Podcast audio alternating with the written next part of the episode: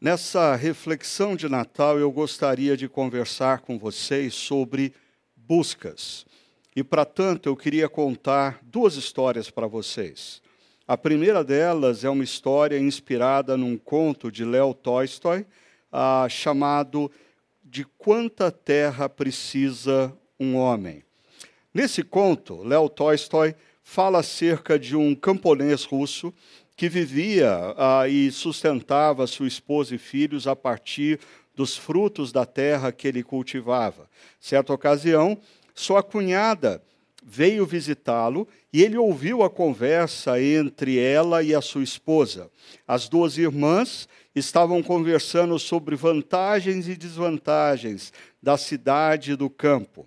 A cunhada desse camponês que morava na cidade falava acerca das benesses da cidade, das vantagens da cidade, em detrimento ah, dos problemas e adversidades do campo. Quando aquele camponês ouviu ah, essa conversa e percebeu a sua esposa sendo intimidada pela irmã, ele pensou consigo mesmo: se eu tiver terra suficiente, nem o diabo eu precisarei temer.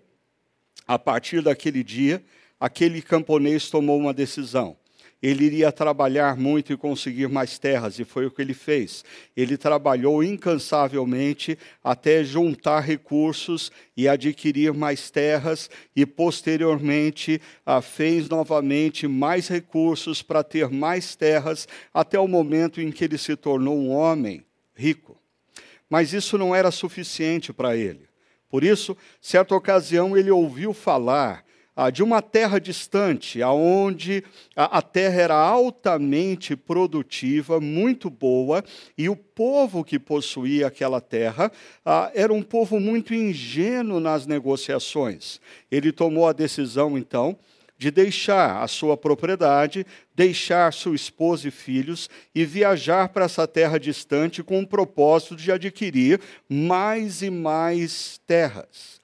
Quando ele chegou naquela região, depois de dias de viagem, ele constatou que tudo que ele havia ouvido era verdadeiro. A terra ali era muito boa e o povo muito ingênuo. Ah, ele ouviu daquele povo que por uma porção de dinheiro ele poderia ter quanta terra ele conseguisse percorrer no período de um dia.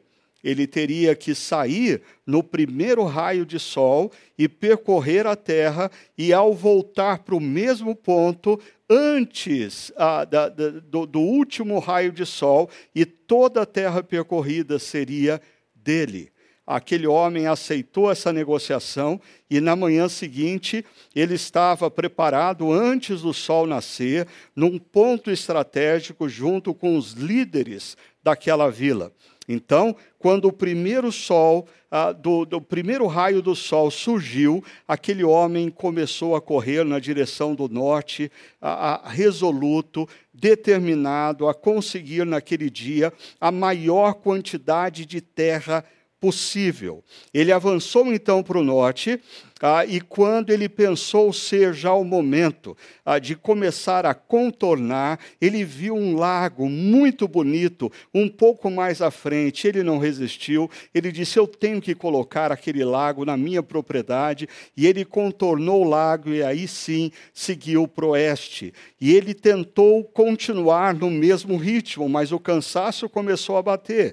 E num determinado momento ele olha para o sol e percebe que o sol já havia passado passado do meio-dia e começava a declinar. Ah, mas ele olhou para frente e viu uma região com árvores muito altas. Ele disse: Eu preciso colocar aquelas árvores na minha propriedade. E ele contornou aquelas árvores, e aí sim, quando ele olha para o céu, ele percebe que o sol começa a encostar no horizonte. Desesperado, ele decide correr em linha reta até o ponto de partida, o ponto de onde ele havia saído, e os líderes daquela vila o esperavam. No entanto, as suas pernas já não correspondiam.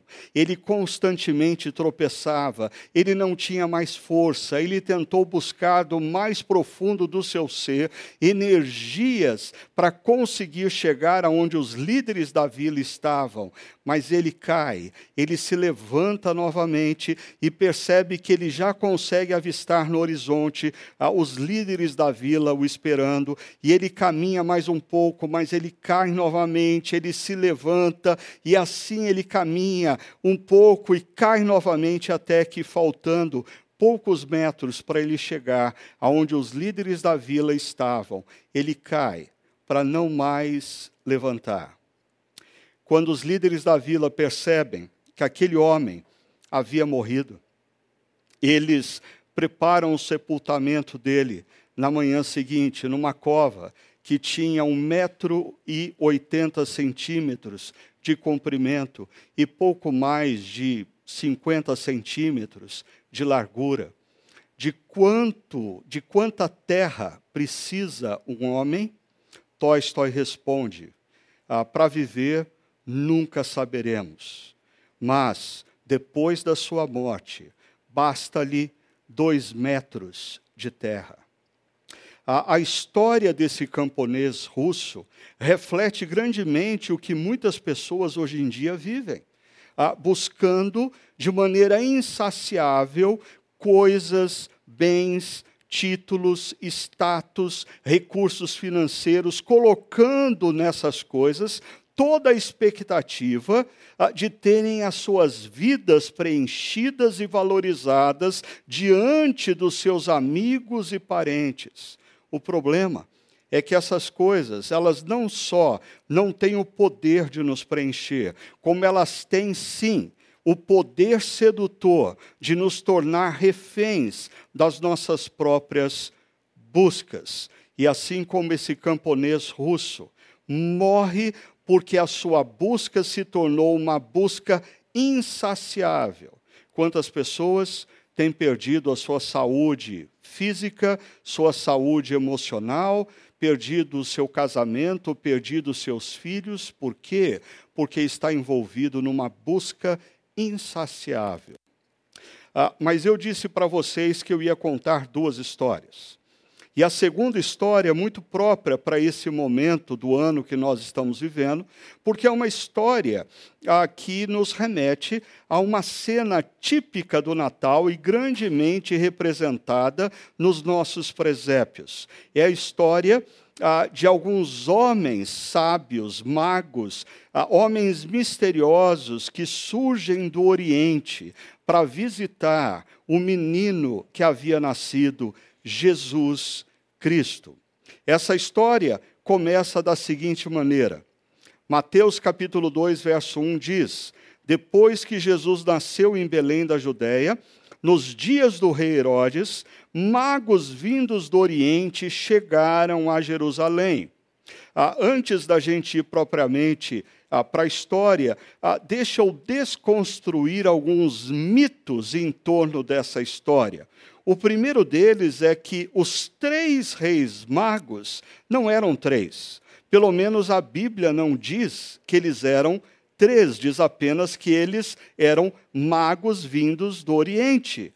Ah, talvez devido ao fato de que a história termina ah, quando eles entregam três presentes, isso ficou associado na, na mente das pessoas ah, que eles eram três reis magos. Mas a Bíblia não nos fala do número três, nos fala tão somente dos magos.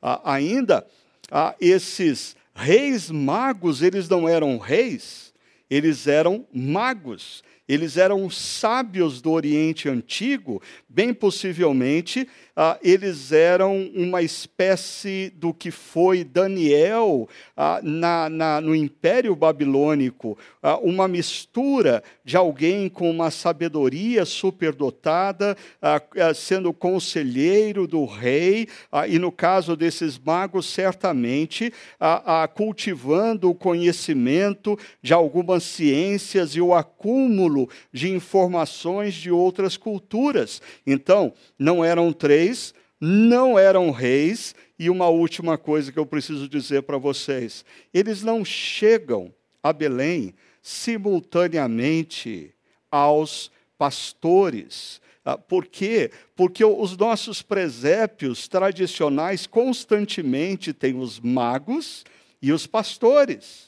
No entanto, o texto bíblico não nos diz que eles chegam a, a, a, simultaneamente aos pastores. Perceba que depois deles passarem por Jerusalém e terem um encontro altamente constrangedor com o rei Herodes, porque o rei Herodes é, era um rei da Judéia não sendo judeu. E esses magos, ah, ah, desavisados dessa situação, chegam no palácio do rei Herodes e perguntam onde que está ah, o filho do rei, o novo rei da Judéia. Isso gera um grande constrangimento. Herodes chama os chefes dos sacerdotes e também os mestres da lei, e eles pesquisam e apontam: não, ele não nasceria em Jerusalém, nasceria em Belém. Então, Herodes, ah, de maneira dissimulada, diz a esses magos que eles deveriam ir para Belém, localizar essa criança e voltariam ah, para indicar para ele aonde a criança estava, para que ele também pudesse ir lá e oferecer as suas oferendas, presentes e a sua adoração. Mas não era bem essa a intenção de Herodes. E o texto ou a história continua dizendo assim: eles, os magos, seguiram o seu caminho, e a estrela que tinham visto no Oriente foi adiante deles, até que finalmente parou sobre o lugar onde estava o menino. Quando tornaram a ver a estrela, encheram-se de júbilo. Ao entrarem na casa, viram o menino com Maria, sua mãe, e prostrando-se o adoraram. Então abriram os seus tesouros e lhes deram presentes: ouro, incenso e mirra. Algumas coisas nesse texto confirmam o que eu disse anteriormente sobre os magos não terem chegado ah, para apresentar os seus presentes a Jesus simultaneamente aos pastores e nem muito menos quando Jesus ainda era um recém-nascido. Por quê? Perceba, primeiro, por duas vezes no texto nós encontramos a palavra menino, e essa palavra menino não tem conexão com a, a palavra recém-nascido no grego.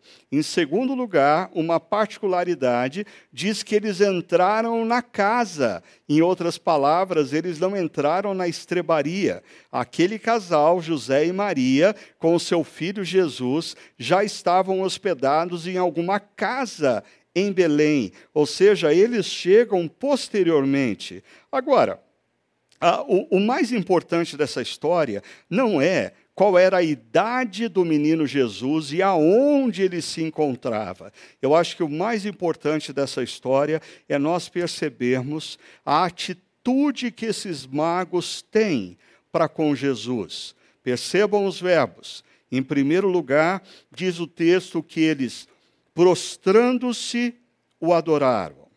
Aqueles magos eram conhecedores de todas as culturas.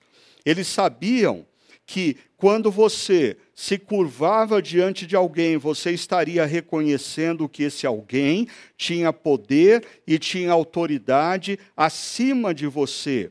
E mais do que isso, eles sabiam que ao adorar uma pessoa, eles estariam atribuindo àquela pessoa a natureza divina. Em outras palavras, quando aqueles magos se curvam e adoram aquela criança, eles estão reconhecendo que aquela criança não era um mero menino, aquela criança era o próprio Deus Criador que entrou na história e entrou na história para se tornar o nosso Deus redentor, quando naquela cruz morre pelos nossos erros, morre pelos nossos pecados, morre morre pelas nossas incoerências, das menores às mais grotescas. Eles se curvam diante daquela criança ao reconhecer que eles não estavam diante de um menino qualquer, eles estavam diante do próprio Deus que havia entrado na história para mostrar para eles o caminho da reconciliação. E uma segunda atitude muito importante e interessante que esses magos têm é que, ao se curvarem e adorarem Jesus, eles também abrem os seus tesouros. Eles colocam os seus tesouros diante daquela criança, o Deus Criador que entrou na história para se tornar o Deus Redentor. É interessante, aqueles magos haviam descoberto o que era absoluto. E diante da descoberta do absoluto, tudo se torna relativo. As suas buscas não eram mais tão significativas, porque eles haviam encontrado o próprio Deus que havia entrado na história para dar razão à vida deles e reconectá-los a Ele, o Deus Criador e Redentor. Assim, ah, quando nós vemos esses magos abrindo seus tesouros e colocando aos pés de Jesus, eles estão é, pegando tudo quanto outrora foram buscas e reconhecendo que aquelas coisas não tinham o poder para dar sentido às suas vidas e eles rendem tudo o que eles possuem e tudo o que eles são aos pés do menino Jesus. É interessante como no Evangelho de Mateus, a palavra tesouro aparece logo em seguida, quando Jesus está ensinando no famoso Sermão da Montanha. E ele, naquele episódio, ele fala de tesouro como o centro da vida de uma pessoa, o centro que começa a nortear, orientar e consumir uma pessoa quando ele diz: Pois onde estiver o seu tesouro, aí também estará o seu coração.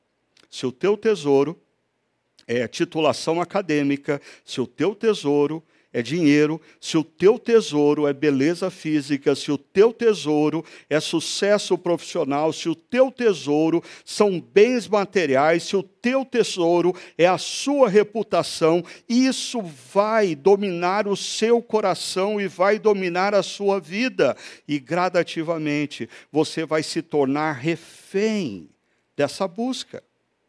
Ah, isso torna mais claro quando Jesus, ainda no Evangelho de Mateus, fala algo que aquele camponês russo certamente precisava ter ouvido dos lábios de Jesus. Em Mateus capítulo 16, verso 26, Jesus diz assim: Pois que adianta o homem ganhar o mundo inteiro?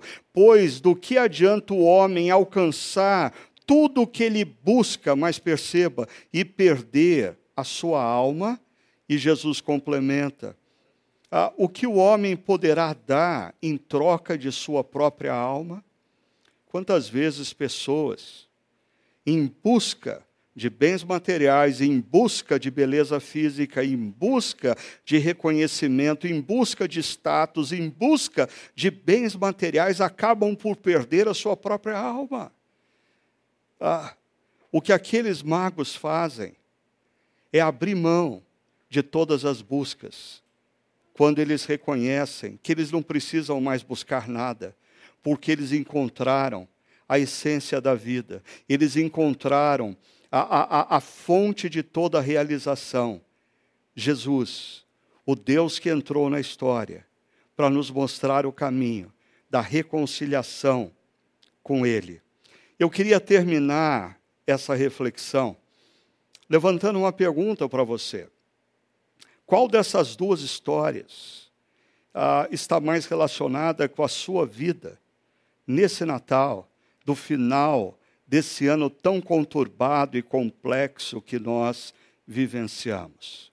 Ah, será que sua, o seu Natal está mais parecido com a vida do camponês russo? Você tem se perdido nas suas buscas, Nas suas buscas você tem invertido prioridades, nas suas buscas você tem se esquecido do essencial, nas suas buscas você tem colocado a sua esperança de sentido da vida no que não pode te oferecer essa esperança e tem se tornado refém dessas buscas. Ou o seu Natal está mais parecido com desses homens que vêm do Oriente olham para Jesus, reconhecem que Ele é quem Ele iria afirmar ser, o próprio Deus que entrou na história e o que Ele fez naquela cruz foi totalmente suficiente para nos reconciliar com Deus. E quando nós compreendemos isso e dizemos, Senhor, eu me rendo a Jesus. E eu quero que Jesus seja o meu Rei, o meu Senhor. Ele preenche o vazio do nosso coração. Nós podemos deixar absolutamente tudo aos pés dele. Porque quando nós identificamos e reconhecemos Jesus como o absoluto, tudo se torna relativo. Eu queria convidar você que já conhece a mensagem de Jesus. Ah, já disse um dia que queria segui-lo como discípulo. Ah, eu, eu queria convidar você nesse Natal para parar e refletir se você tem sido consistente e coerente com essa afirmação, ou você tem se perdido em buscas, você tem corrido atrás de coisas e se esquecido que a vida só tem sentido quando nós buscamos em primeiro lugar o reino de Jesus, o reino dele. E aí ele coloca ordem no nosso mundo interior. Mas eu queria falar também a você, que talvez esteja participando desse momento, a convite de um amigo ou de um parente, e nunca levou muito a sério a, a, mensagem central de Jesus, até porque você é um tanto quanto resistente à religiosidade. Eu não quero convidar você para, nesse Natal, se tornar religioso. Por sinal, nessa história, os religiosos não vão até Belém para adorar a Jesus. São justamente aqueles que nada tinham com a religião, esses magos distantes do Oriente, que são sensíveis ao mover de Deus na história e caminham até Jesus. Eu queria convidar você, que talvez nunca tenha dado um passo mais decisivo na vida, aproveitar esse final de ano, de um ano tão conturbado que nós vivemos para você reconhecer que as nossas buscas, elas não estão sendo suficientes para preencher o vazio interior da nossa vida e quem sabe você possa olhar para esse menino e perceber que ele é mais do que um menino, ele é o próprio Deus que entrou na história por você, por te amar e para mostrar para você o caminho da reconciliação com ele. O seu Natal ah, num ano tão complicado como o nosso, 2020, ah, pode entrar para a sua história como um Natal a ser esquecido, de tão complexo que é o contexto em que ele está inserido. Mas esse Natal pode se tornar um Natal inesquecível na sua vida, se você se render ao menino, ao menino Jesus, e fazer dele o Senhor da sua vida e da sua história. Deus abençoe e que ao se render a Jesus, você tenha não apenas um feliz Natal, mas você compreenda pela primeira vez na sua vida o verdadeiro sentido do Natal, Jesus nascendo no nosso coração. Deus te abençoe.